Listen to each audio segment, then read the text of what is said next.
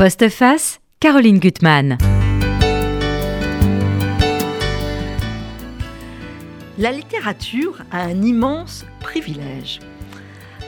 Certains livres ont le pouvoir de nous offrir des amis.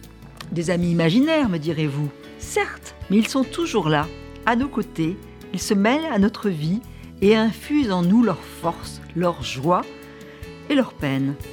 Et aujourd'hui, je vais vous faire un cadeau le livre de neige. Et cette neige, je vous promets, vous ne l'oublierez pas.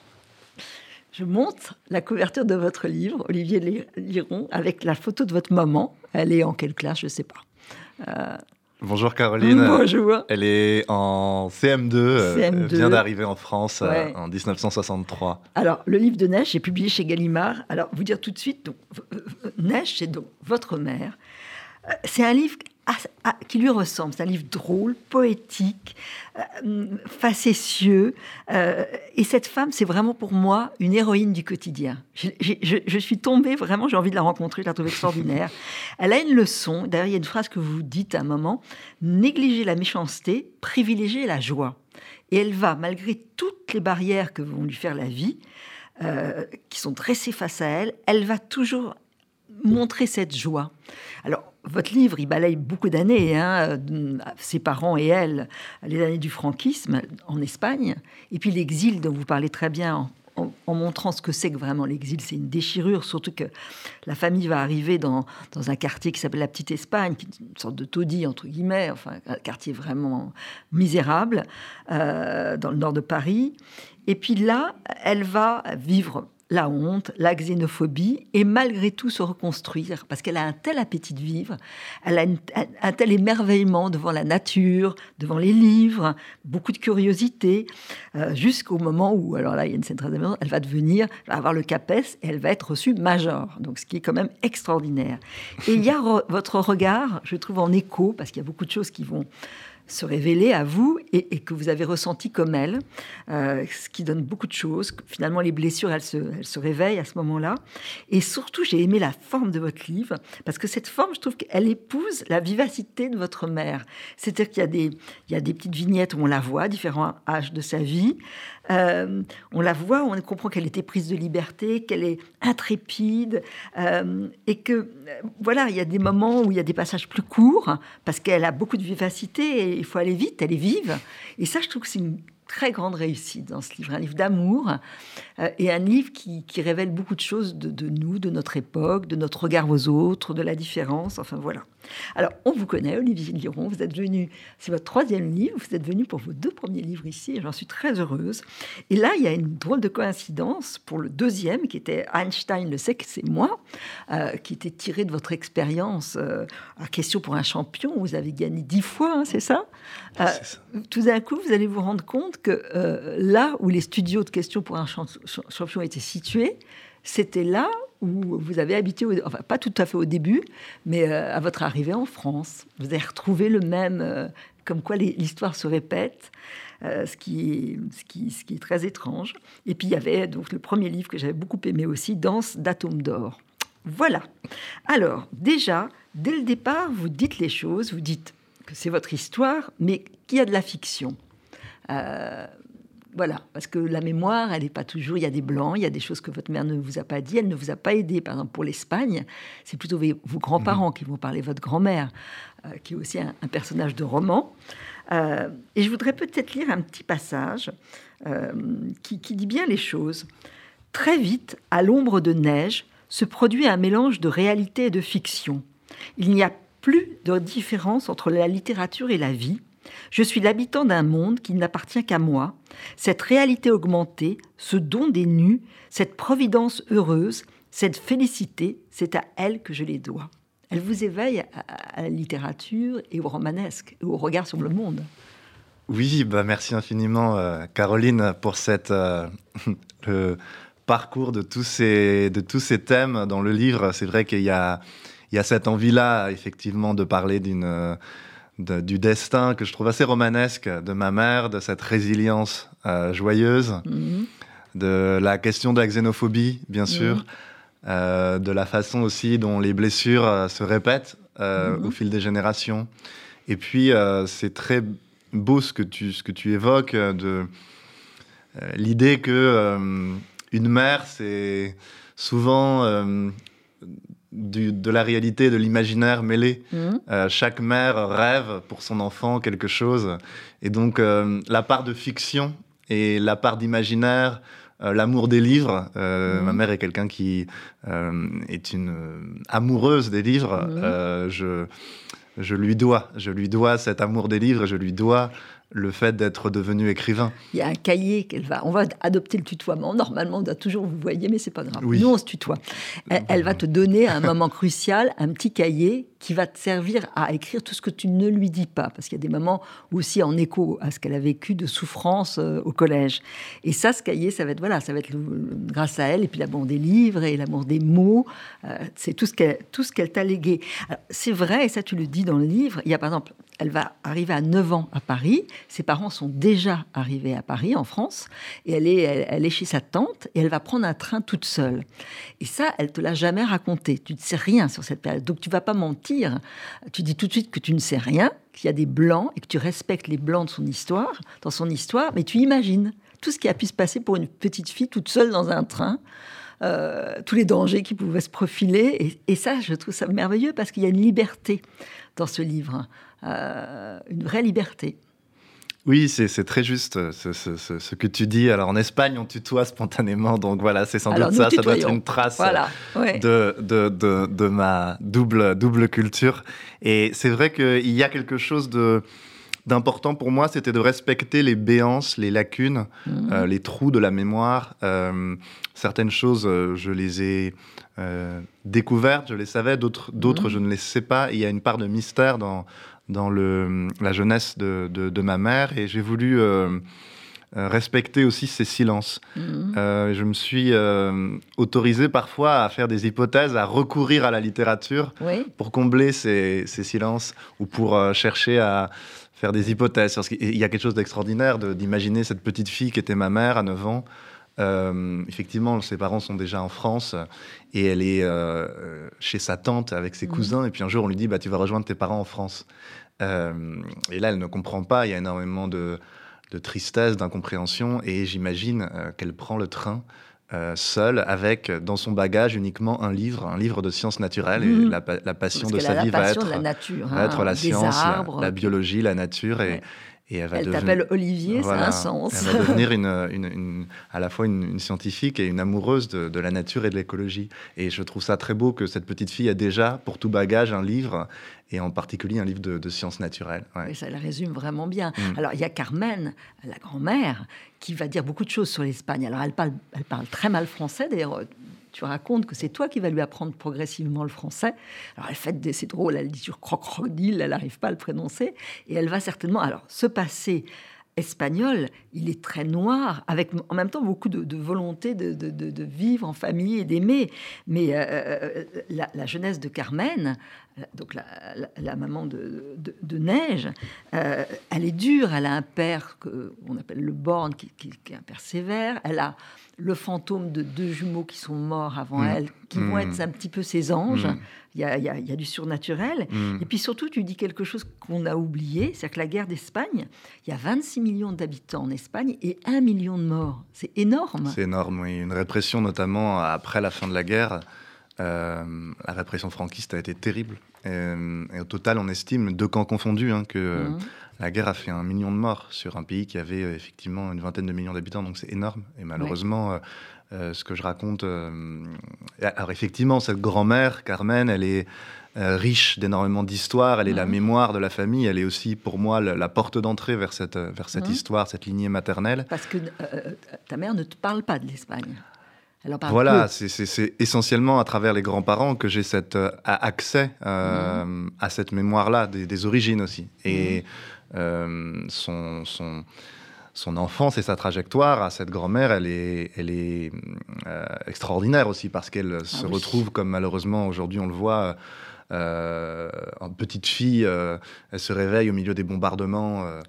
Madrid est, bombardée, donc elle connaît la guerre, elle connaît ensuite la pauvreté qui a suivi, la famine, et puis de fil en aiguille, elle, va rencontrer mon grand-père. Elle va, voir des choses quand même terribles, parce que donc sa, sa, sa sœur aînée, qui va voir son mari dénoncer la délation et mm. va être, il va être mm-hmm. exécuté.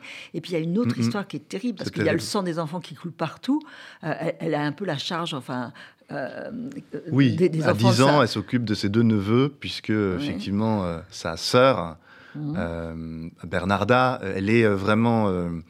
son mari, son mari est fusillé par les franquistes, donc elle se retrouve avec très jeune, avec deux enfants. Donc c'est ma grand-mère qui va s'en occuper, qui va un peu veiller sur, sur eux. Et l'un des deux trouve un jour une mine dans un terrain vague et euh, meurt dans les bras de ma grand-mère. Donc tous ces drames-là terribles qu'elle a connus euh, et qu'elle porte et qu'elle finalement transmet sans doute aussi ces, blessures-là, cette, cette, cette douleur-là euh, et en, même temps, là aussi, une grande force de vie, puisqu'elle va euh, ensuite rencontrer mon grand-père. le mariage est extrêmement. voilà, leur histoire est, magnifique, puisque l'histoire de mes grands-parents, ils se rencontrent dans la rue.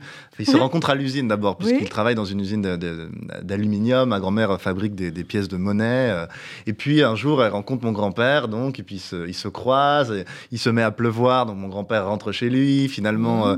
donc il, il, se revoit des années plus tard dans la rue. Mon grand-père rentre du service militaire, vient de rompre avec sa, sa, première fiancée, les parents sont opposés au mariage, mais tout un tas de, euh, de, Ils n'ont pas d'argent pour se marier euh, euh, en passant par, par l'allée principale de l'église, parce que ça, ça coûte cher, donc ils profitent, entre guillemets, du fait que la, mariée précédente a un accident pour se marier, c'est absolument rocambolesque. Ah oui, c'est drôle. Et puis voilà, ils surmontent les épreuves de la vie, ils finissent dans les années, à la fin des années 60 par 50, pardon, début des années 60 par décider, parce qu'ils n'ont pas un rond, hein, de, de partir en France. Et donc, euh, Mais avant, il y a quand même euh, la, naissance euh, de, Neige.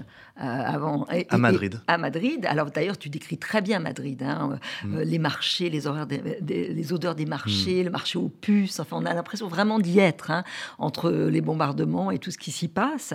Et puis, il y a la naissance quand même de, de Neige. Alors, c'est, son nom, c'est Maria del... Marie Nieves, Maria Nieves. Et donc, ça veut dire en français, si on traduit ce serait euh, effectivement Marie des Neiges, euh, Notre-Dame des Neiges, qui est dans la, dans la religion catholique, un des noms de la Vierge Marie parce que... Euh, fait des miracles. Voilà, en l'an 354, je crois, euh, il a neigé à Rome, euh, ce qui est maintenant le tracé de la grande basilique Santa Maria Maggiore, qui est une des grandes, grandes euh, basiliques chrétiennes. Et la légende raconte que c'est la neige, la, Vierge, a fait tomber de la neige une nuit, et ça allait devenir les contours, en plein mois d'août, hein, c'est ça le, miracle évidemment.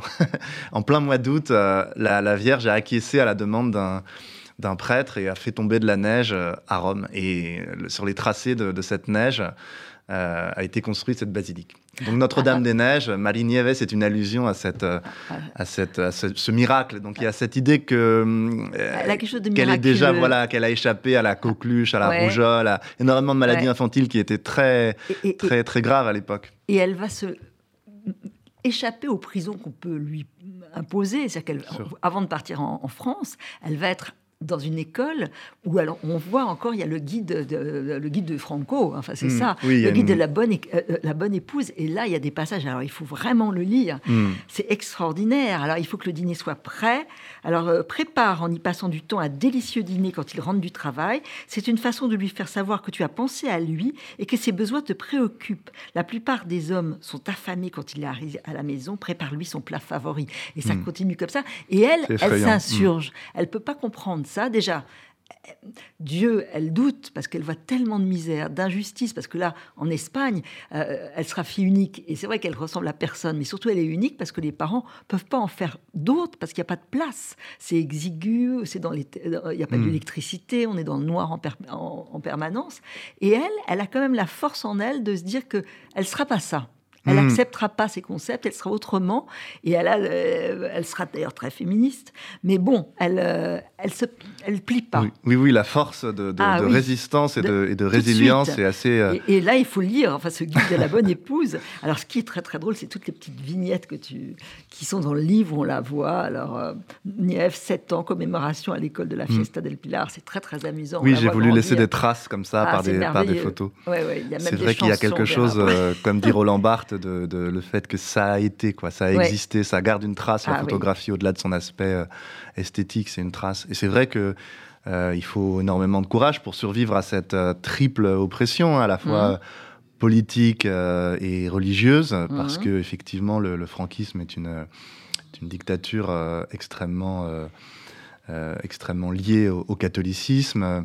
Donc la petite fille qui est, ma mère ne comprend pas, ne comprend pas ce qu'on lui raconte et ne comprend surtout pas parce que elle ne comprend pas comment un Dieu qui serait vraiment bon pourrait en quelque sorte légitimer ou justifier. Donc c'est une question qui se pose dans la tête d'un enfant, qui est une question mmh. universelle, mais euh, il y a une troisième euh, forme d'oppression qui est cette oppression des femmes mmh. par un régime qui effectivement distribue à toutes les femmes euh, un petit livret qui d'ailleurs a été écrit par une femme, Pilar de, Rivera. Ah, c'est une femme qui a écrit Qui a écrit ce livre, c'est ça qui, ah est, le plus terrible. en tout cas, ce, ce, livret qui effectivement est un effrayant catalogue d'injonctions euh, à la soumission pour les femmes et au, déni d'elles-mêmes. Donc c'est absolument effrayant. J'ai voulu euh, euh, ah laisser trace de, ce, de guide absolument au terrible. garder le silence parce qu'il doit lui parler. Et à la fois, j'ai l'impression que c'est cette violence qu'elle a subie qui lui a donné de la force pour continuer. Mais je pense que ça laisse aussi des traces. Et que finalement, c'est ce que je montre tout au long du livre, c'est qu'à la fois,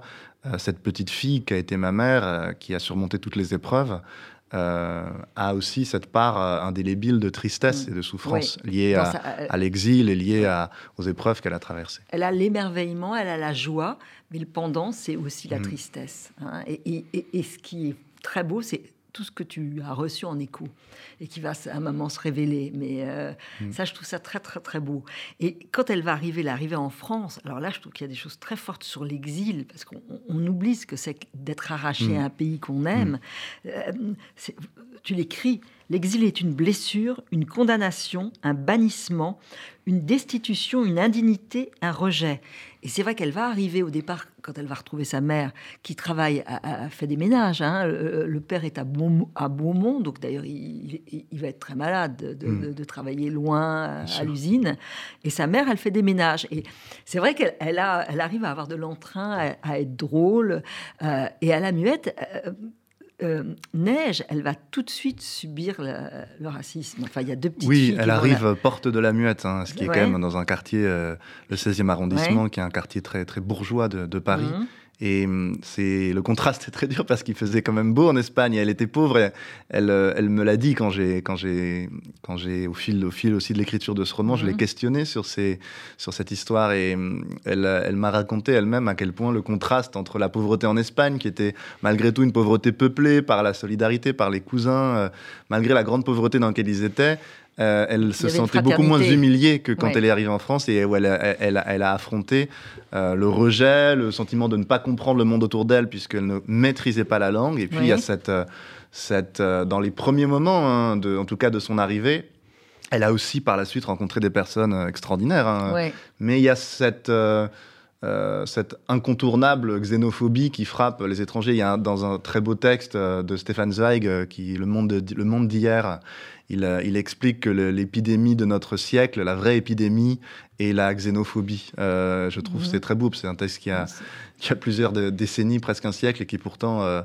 est extrêmement euh, résonne euh, énormément aujourd'hui. Il résonne quand, euh, mm. dans les années 60, quand effectivement les Espagnols, les Italiens, les Algériens, les, Portugais arrivaient énormément en France. Mm. Et c'est vrai que hum, c'est terrible quoi, de, voir infliger de tels châtiments, de telles humiliations à, l'autre par la, haine ou du moins la peur de l'autre et tous les châtiments, toutes les les, humiliations qu'on inflige aux étrangers partout, on les, on les, on les exclut. C'est quelque chose de très intemporel, hein, mais, mais c'est ça revient toujours. Ça revient, hein. ça revient, ça revient. Et, outre alors, humiliation entre guillemets, en tout cas incompréhension, il y a elle arrive à l'école, elle est très heureuse d'être à l'école, elle n'a mm. qu'une envie, c'est d'apprendre, c'est mm. s'abreuver de savoir, et elle a un superbe cartable avec tous ses manuels, et euh, elle, une seconde, elle le dépose au prise unique et il va être volé.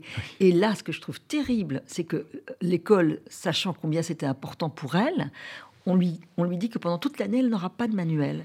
Donc elle va devoir rester tard le soir euh, pour mm. rattraper ce retard-là, manque de compréhension totale et quand même de, mise à l'écart, volonté qu'elle mm. échoue. Complètement, C'est euh, ça Que ça veut dire, hein. complètement. Et puis ces plaies sont d'autant plus vives qu'elles se forment dans l'enfance. C'est une petite fille mm. qui arrive, qui veut apprendre la langue, qui est très intelligente, qui est très sensible, donc qui va réussir à faire des études. Euh, et euh, qu'on freine finalement dans son élan, qu'on freine parce que euh, effectivement elle va avec ses nouveaux manuels, elle est ivre de joie d'avoir ses mhm. nouveaux manuels et puis elle va chercher oh, sans doute, j'imagine, mhm. les fournitures aux, aux, prix uniques à l'époque. Et puis là émerveillée sans doute devant la gomme à 14 couleurs ou la trousse dernier cri, on lui vole son, son, cartable. Et effectivement la directrice estime que peut-être la famille les a revendus. On, là, on est vraiment dans de la xénophobie pure et ah simple. et on lui refuse ses manuels donc elle va devoir euh, entre guillemets, euh, euh, copier sur sa voisine, poser des questions à sa voisine pour savoir ce qui se passe, parce qu'elle ne comprend pas encore le français. À ce moment-là, l'institutrice euh, en remet une couche, si j'ose dire, en lui scotchant la bouche. parce Donc on a des châtiments ah corporels quand même extrêmement euh, ça veut tout dire. Effrayant, hein. ça veut tout dire. Et ensuite, ce qui est très beau, c'est que l'année suivante, finalement c'est un an plus tard, hein, l'année suivante, elle tombe sur une institutrice incroyable, Madame Blin, mm-hmm. qui à mon avis a été, quand je relis finalement euh, euh, la trajectoire de ma mère à l'aune de ce livre que j'ai écrit, je pense que ça a été un déclic pour elle, puisque c'est une personne qui lui témoigne de la générosité, de la bienveillance, de l'écoute, des encouragements. Et j'ai, je fais l'hypothèse finalement dans ce livre que toute ma mère, euh, toute ma, toute mhm. sa vie, ma mère, pardon, a été, a voulu reconduire cette expérience-là. J'ai l'impression qu'elle a voulu devenir Madame Parce qu'elle est devenue enseignante. Voilà, elle est devenue enseignante à son quand on raconte la ZEP, où elle voilà, est pour aider les jeunes qui étaient aussi souvent des populations euh, descendants d'immigrés. Et, et, cette haine de l'autre, vous, vous allez la subir en écho euh, et garder le silence d'ailleurs quand vous êtes au collège. Alors comme elle, vous êtes très bon élève, euh, et il y a les autres qui supportent pas qu'on soit un peu différent, qu'on soit surtout très bon. Et, la faute finalement, enfin, faute ou pas, c'est que vous le dites pas à, votre mère. Vous voulez pas lui faire la faire souffrir en disant qu'il y a des voyous qui vous donnent des coups, euh, qui vous mettent à l'écart. Et il y a cette, phrase que vous, dites que je trouve très très important. Ce que nous ne voulons pas savoir de nous-mêmes, ce que nous évitons de reconnaître en nous-mêmes tout ce qui n'est pas formulé, pas su, tout ce qui est ignoré, effacé, tout ce qui se love et se cache dans les silences brûlants du passé, tout cela, je crois, que nous le rencontrons un jour ou l'autre et que nous devons l'affronter. Et finalement, c'est ce hmm. silence qui, vous fait souffrir. Comme elle, elle a eu des silences, des choses qu'elle ne dit pas. Oui, hein, c'est ce que je. Tout à l'heure, je citais, euh, je citais Stéphane Zweig, il dit hein euh, que les châtiments qu'on infligeait aux, qu'on inflige aujourd'hui aux, étrangers, on, on, les a inventés au départ pour les criminels. Euh, mmh. C'est-à-dire euh, la, violence des châtiments, des humiliations qu'on peut subir euh, enfant ou adolescent est terrible, que ce soit en tant qu'étrangère. il est certain que ma mère a subi cette exclusion et cette mmh. volonté de destruction finalement d'un mmh. groupe social à l'échelle d'une société. Je raconte aussi comment au niveau de la euh, de, de, de, la, des logements, ah de la façon dont logement. J'essaie de, de, montrer à travers la petite histoire, mhm. la grande histoire aussi de l'immigration, et en quoi, au-delà de ma mère, cette, cette, petite fille, elle est exemplaire de la manière dont une société fonctionne. Et, là, je crois qu'il y a un parallèle effectivement entre l'exclusion qu'on peut subir quand on est une jeune euh, femme euh, étrangère, pauvre, dans les années 60, ou quand on a été comme moi un petit enfant, un petit garçon différent euh, euh, dans une société euh, très normative. et la souffrance ressentie, même si elle est pour des raisons différentes, elle entraîne les mêmes mécanismes mmh. de honte, de culpabilité, de, aussi de d'envie de surmonter ces épreuves. Mmh. Donc il y a des parallèles évidents entre mmh. les générations, entre ma grand-mère, euh, ma mère, moi, et quand je raconte qu'effectivement, par hasard, quand je participe à ces jeux télévisés dont j'ai parlé dans mon précédent euh, roman, euh, je me retrouve au même endroit, dans les hum. mêmes quartiers, après la désindustrialisation de la plaine Saint-Denis, où se sont implantés des studios. Je me retrouve exactement à l'endroit du quartier où a grandi ma mère. c'est vrai qu'il y a des boucles de l'histoire. Et ça, c'est ah une idée qui est très, qui est très jungienne, qui est très, qui est très forte, qui est que le, le même si on n'a pas conscience de quelque chose, elle est là, elle est là, et, que finalement, quand on ne veut pas affronter quelque chose, bah, finalement, elle se reproduit. Et pour briser le cycle de ces traumatismes, il faut savoir euh, sans, les affronter et les, et les raconter. Alors, vous montrez très très bien les conditions de vie. C'était quand même taudis où il y a de la joie parce que la famille est là quand même soudée, mais aussi bien avec les poils qui sont très dangereux parce que euh, explosion, il y a quand même plusieurs incendies, plusieurs personnes qui, qui, qui, périssent hein, dans toute cette histoire. Et à côté de ça, il y a bah, la grand-mère Carmen qui est vraiment drôle, alors qui fait des ménages. Alors elle va du côté des invalides, elle a ses patronnes qu'elle adore. Alors elle fait croire quand même qu'elle qu'elle fait le ménage aux Invalides, qu'elle fait le ménage à Matignon. Elle, invente des histoires. Oui, elle invente des histoires elle en permanence. Elle a beaucoup d'imagination, elle est extraordinaire. Alors elle va partir à, voilà, emmener, emmener, sa fille à, Dinard avec une de ses, une de ses patronnes. Donc elle, arrive à être très très drôle et à apprendre les choses euh, avec elle. Et, et, et, votre mère, elle, a, elle s'acharne, c'est qu'elle se laisse pas abattre. Elle va travailler, travailler d'arrache-pied, malgré quand même la médisance de, de, cette directrice d'école et, du reste. Et puis, elle s'invente aussi des personnages. Vous racontez qu'elle adore Napoléon. Alors, elle veut écrire une biographie de Napoléon. Après, c'est Marie Curie. Euh, oui, elle s'identifie alors d'abord à Napoléon avant d'avoir une professeure d'histoire communiste qui lui finalement euh, qui l'a fait changer d'avis sur Napoléon. Ensuite, ça va être Marie Curie. Alors c'est intéressant Marie Curie parce que c'est évidemment euh, une génie, une hein. scientifique. C'est aussi une femme d'origine étrangère, Maria Slodowska, dite Marie Curie. Donc il y a quelque chose comme ça d'assez étonnant dans la façon dont ma mère va s'identifier pleinement pendant l'époque du lycée à Marie Curie et, et va. Adore la euh, physique, elle adore bien les, sûr, Bien sûr, se passionner pour la science et devenir ensuite à la fois enseignante de mathématiques et puis aussi euh, elle continuer ses études ensuite. Voilà, c'est extraordinaire. Quand elle est professeure, elle, elle, a tout capable, elle va reprendre des toujours, études. Toujours, elle est toujours aujourd'hui. Euh, chargée euh, du, du, notamment des bassins du château de Fontainebleau. Donc elle a continué une, une, une, carrière de scientifique. Et je crois que la science l'a toujours émerveillée. Et euh, euh, il y a chez ce personnage, et qu'il y, a, qu'il y a chez ma mère, hein, il y a une poésie de la science, il y a l'idée, mm. moi qui me touche, qu'il y a une beauté dans le monde vivant. Mm. C'est pas uniquement pour le comprendre, c'est, je crois, chez elle, une façon de s'émerveiller devant la nature, de s'émerveiller devant les, les, plantes. Elle, peut retrouver de la vie en allant se promener dans la forêt. Elle va, elle va, avec vous dans la forêt, d'ailleurs, très souvent. Mm. Elle prend des, il y a des feuilles, il y a elle vous montre les choses, et après, elle a un microscope Leica, vous dites, et elle voit des univers extraordinaires dans ce qu'elle voilà, ce qu'elle observe une, au, une grande poésie de la des plantes, de la nature. Et les euh, arbres, elle les ont mm. là, c'est parce qu'elle voit que c'est mm. c'est ça, l'éternité, elle est là. S'il y a un Dieu mm. quelque part, c'est dans la nature. Et il y a une scène que je trouve très belle, c'est que elle, elle, est à Saint-Denis, il y a cette basilique, elle, a, elle, se dit, elle a du mal à y rentrer, elle a voilà. Et à un moment, elle va rentrer dans cette basilique et vous l'imaginez en train de crier bah, tout, crier pour les autres, pour tout le malheur des autres. Donc là, je, lis. Euh, elle ne veut plus entendre parler des tyrans de ce monde. Elle veut exterminer les tyrans. Elle ne veut plus écouter à présent que son cœur. L'émotion déchire sa poitrine comme une pierre et veut trouver le chemin du cri. Elle voudrait crier à s'en détruire la gorge. Elle voudrait que ça sorte de ses entrailles.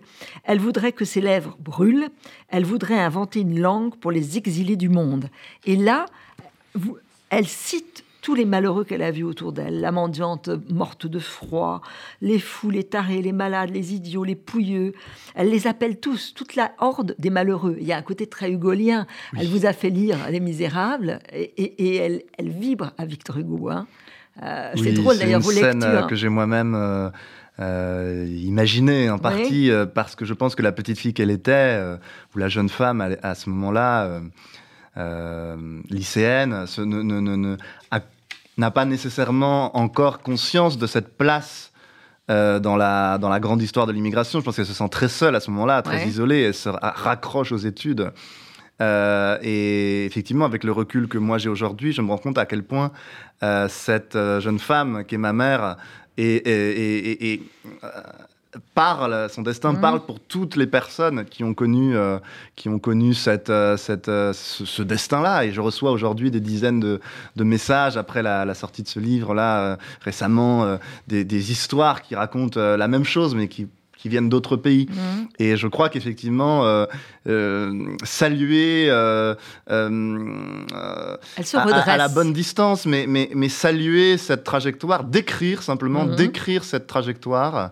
Euh, décrire le parcours de ma mère, c'est aussi rendre hommage à toute une mémoire euh, de l'immigration, à toute une mémoire française qui est, euh, qui est souvent ignorée. Je me souviens qu'effectivement, dans les manuels d'histoire, on parlait très peu de ces choses-là. Quand j'ai grandi moi-même, quand je suis allé au collège, au lycée, je ne savais pas finalement quelle était l'histoire de ma mère. Je ne savais pas dans, dans quelle mhm. histoire de France elle s'insérait. Donc, pour moi, ce livre, ça a été aussi un moyen de retrouver mes origines et de me réconcilier avec elle. Euh, c'est vrai que ce quartier de la Petite Espagne, vous en racontez l'histoire, mm. on ne le connaît pas. Non, non, c'est très, très euh, intéressant.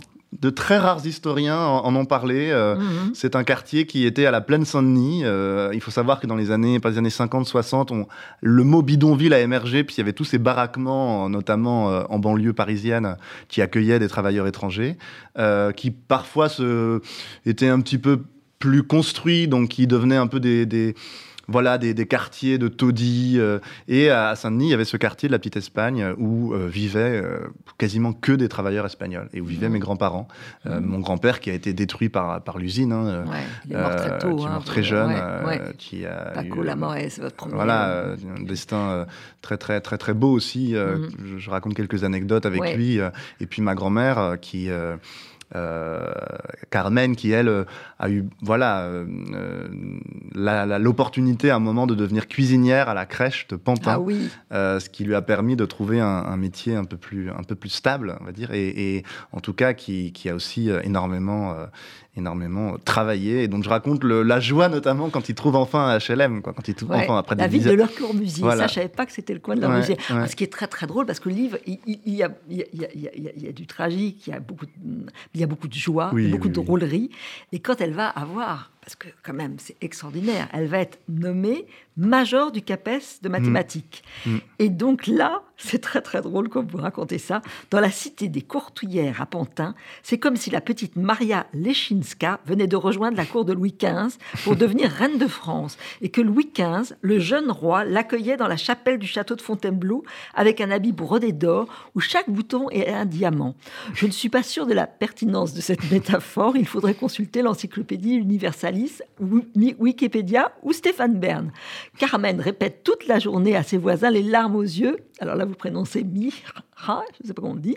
Ma fille, j'ai pas fait d'espagnol. Ma belle Andalouse, première Santa Maria. Le, le dimanche suivant, c'est la liesse dans la salle à manger du 14e étage de la cité de Courtillère. Tous les voisins sont invités. La paella de Carmen est légendaire. C'est génial. Oui, bah, en Espagne, on a, on a bon cœur hein, en général. Donc, euh, il y a toujours de la légèreté, il y a toujours de la joie, il y a toujours de, la, de l'espoir euh, en bandoulière. Euh, et je crois que le rôle de l'artiste, c'est aussi ça, d'avoir, de mettre de l'espoir, de remettre de l'espérance. donc, il y a quelque chose de, de, très beau dans cette scène où, oui, tout à coup, ma mère, après avoir fait ses études quand même euh, brillante euh, arrive première du CAPES de mathématiques. Et on imagine effectivement la, la grande liesse. Alors je ne sais pas si, euh, si c'était équivalent à cette fameuse... on voit souvent les cortèges dans les documentaires historiques. Effectivement, je suis fasciné par ça. les arrivées des reines étrangères à Paris. Donc il y a aussi un petit clin d'œil. Mhm. Maria Lechinska, Marie de Médicis, etc. Des maris d'ailleurs. Euh, qui arrivaient comme ça, souvent accueillis par la cour. Donc j'imagine l'équivalent dans le HLM de banlieue. Euh, mais c'est vrai que c'est étonnant. C'est étonnant la façon dont. Alors, autant le, finalement le précédent livre euh, questionnait le fonctionnement de l'école, autant là, je crois que c'est aussi un hommage à, à l'école, à l'école mhm. française, à l'école républicaine, qui, du moins dans les années 60, comme on le voit, permet cette ascension, sociale, pardon, permet à cette petite fille de trouver sa place pleinement. Et euh, c'est aussi un livre qui rend hommage aux enseignants, qui rend hommage à cette, euh, à cette, euh, à l'école et, aux enseignants. Ce que je trouve aussi très bien, c'est que euh, Olivier va arriver au monde et que là, vous allez porter votre, votre regard. Donc il y a une multiplicité de points de vue sur cette histoire. Donc vous revisitez certaines choses, mais avec votre regard, la façon dont on vous le raconte.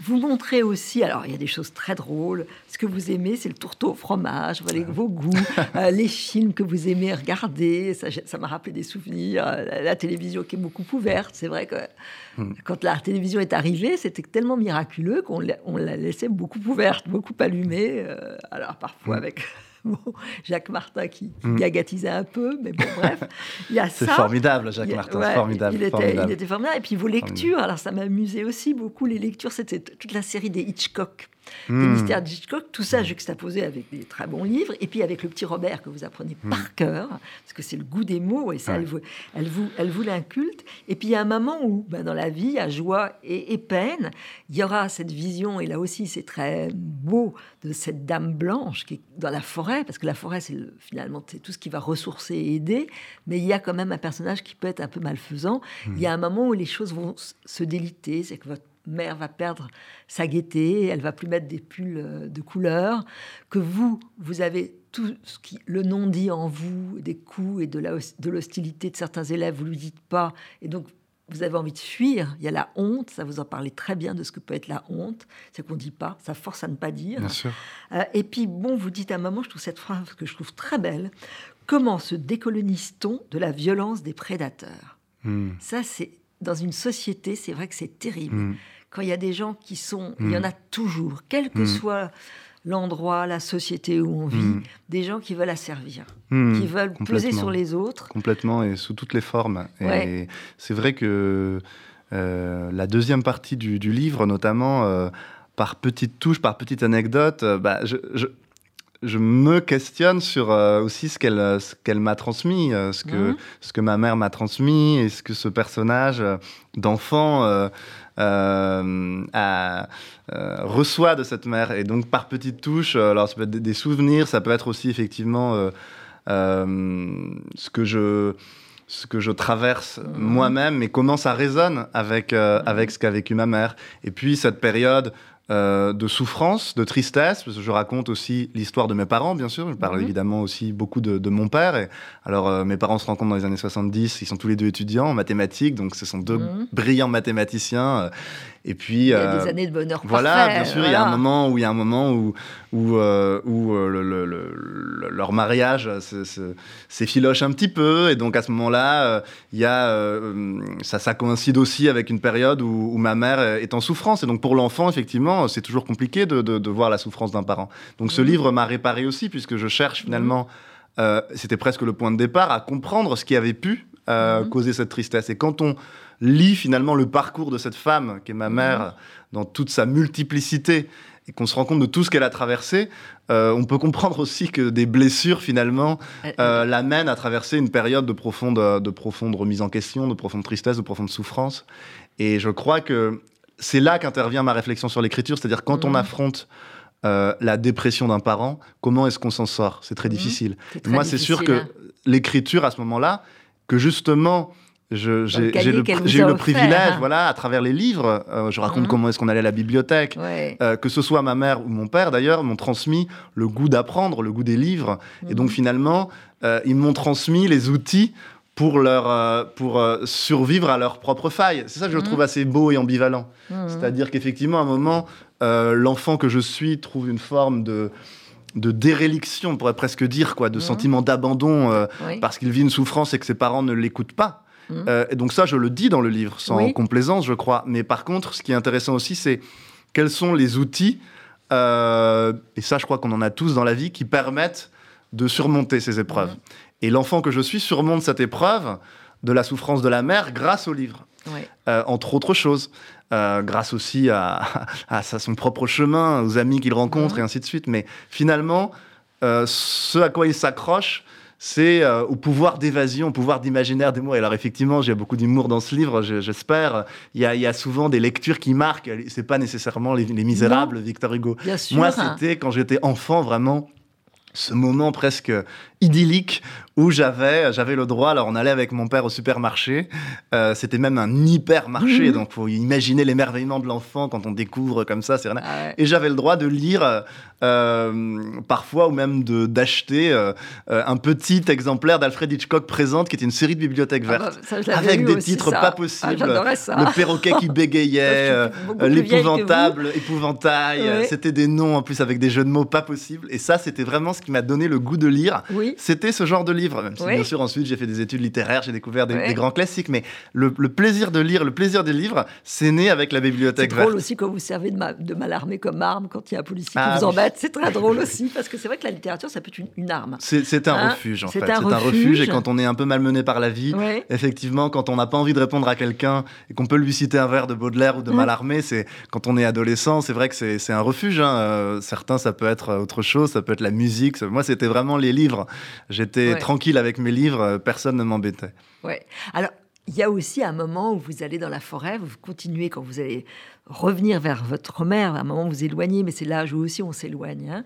Et, sûr. et- et elle vous montre la forêt autrement et elle vous parle un peu d'é- d'éternité à ce moment-là en parlant des mousses. C'est extraordinaire. Alors, vous vous n'êtes pas scientifique, je ne crois pas. Mais et- elle, elle vous montre que qu'il y a toute la plaine et que ces mousses, elles sont là depuis des, des- Mm. des- des- Des millions d'années. Alors, ces mousses en particulier qui s'appellent les sphègnes, qui Ah sont ça, des mousses euh, réelles, hein, qui existent, une famille de mousses. Et alors, sans être spécialiste, euh, euh, ces mousses euh, sont là, euh, sinon immortelles, peut-être dans l'imagination de l'enfant, c'est ce qu'il ce qu'il croit. En tout cas, elles existent depuis des centaines de millions d'années, Elle- c'est-à-dire davantage oui. que les plus vieux organismes végétaux, bien plus que l'humanité, bien plus Et que les plus que premiers les Homo aussi, sapiens, hein. plus que les arbres. Donc, sont ce sont des, effectivement, dans, cette, dans ce récit d'une vie qui court euh, euh, des années, voilà, des années 50 à aujourd'hui, hein, euh, finalement, toute cette vie qui se déploie sur, euh, euh, à cheval sur deux siècles, et puis la vie, finalement, la, la- la planète euh, qui est là depuis des millions d'années. Il y a, il y a- ce, ce- ce milliard d'années même, et ces mousses depuis des centaines de millions d'années, cette continuité-là du temps. Euh, de la Mhm. vie et je trouve que c'est assez euh, ça m'a touché de mettre en parallèle cette résilience cette force de vie Mhm. euh, que je ressens, que je ressens aussi chez elle. Et puis cette, cette pérennité et cette beauté du vivant à travers les... les- Oui, on n'imagine même pas l'échelle, quoi, des presque l'éternité, quoi. Donc c'est c'est le combat écologique de ma mère. Il est aussi, je crois, c'est aussi un combat pour pour préserver cette beauté du monde euh, qui est là euh, bien avant nous et qui, qui, qui sera là bien après nous. Ah, Comment elle, elle vous a regardé écrire ce livre? Comment ça s'est passé? Elle savait que vous écriviez sur elle ou vous ne l'avez pas oui, dit? je, je- lui ai, euh, je lui ai fait part de mon envie de, ma- de, me- de, de- de raconter cette histoire, puisque c'était aussi l'histoire, c'est non seulement la mienne, c'est aussi aussi. l'histoire de mes origines. Oui. Et donc, elle a euh, accepté de, de répondre à, à certaines questions. J'ai accepté aussi qu'elle fasse silence sur certains aspects. Et Mhm. puis, on s'est retrouvés pendant le Covid, euh, à- lors d'un des confinements, on s'est retrouvés euh, euh, ensemble et on prenait chaque après-midi un chocolat chaud. Et pendant ce chocolat chaud, euh, je l'interrogeais sur euh, euh, des épisodes de sa jeunesse. Et donc, ce livre s'est construit comme une retrouvaille dans, dans des temps, dans des temps troublés, Caroline. C'est un livre d'amour merveilleux sur une mère, vous dites d'ailleurs extravagante, parce que c'est quelqu'un qui, voilà, elle peut dériver, aller ailleurs, et vous essayez de la saisir où elle va. Enfin, c'est un livre merveilleux de poésie, Multiple. d'amour. hein. Ouais, ouais. multiple, parce qu'elle est multiple, mais elle est droite quand même, elle va où elle veut, euh, sur une femme exceptionnelle. Je trouve que c'est vraiment une très très belle entreprise qui n'a pas été faite sur une mère en vie, sur un livre d'amour qui est jamais niaiseux, jamais, jamais, jamais, euh, avec cette mère qui, alors j'aimerais bien qu'on termine l'émission en écoutant une chanson qu'elle aime, Mm. de John Baez. Et là, ce qui est drôle, c'est que vous avez écrit des chansons, vous, alors ça c'est moi, c'est peut-être pas votre qualité première, mais c'est très très drôle, les chansons Chanson épouvantable que ah j'ai oui, écrite c'est enfant. très très drôle. Voilà. Alors je ne sais pas si on va pouvoir. Je crois qu'on a débordé un peu le temps. Écoutez la chanson de John Baez, mais bon. Euh, Oui, bah, vous gracias, a la vida. Alors, chers très auditeurs, vous lirez le livre d'Olivier Liron, qui est magnifique, le livre de Neige et Gallimard, et puis vous mettrez la chanson. Voilà. Au revoir Olivier. Merci Caroline, merci.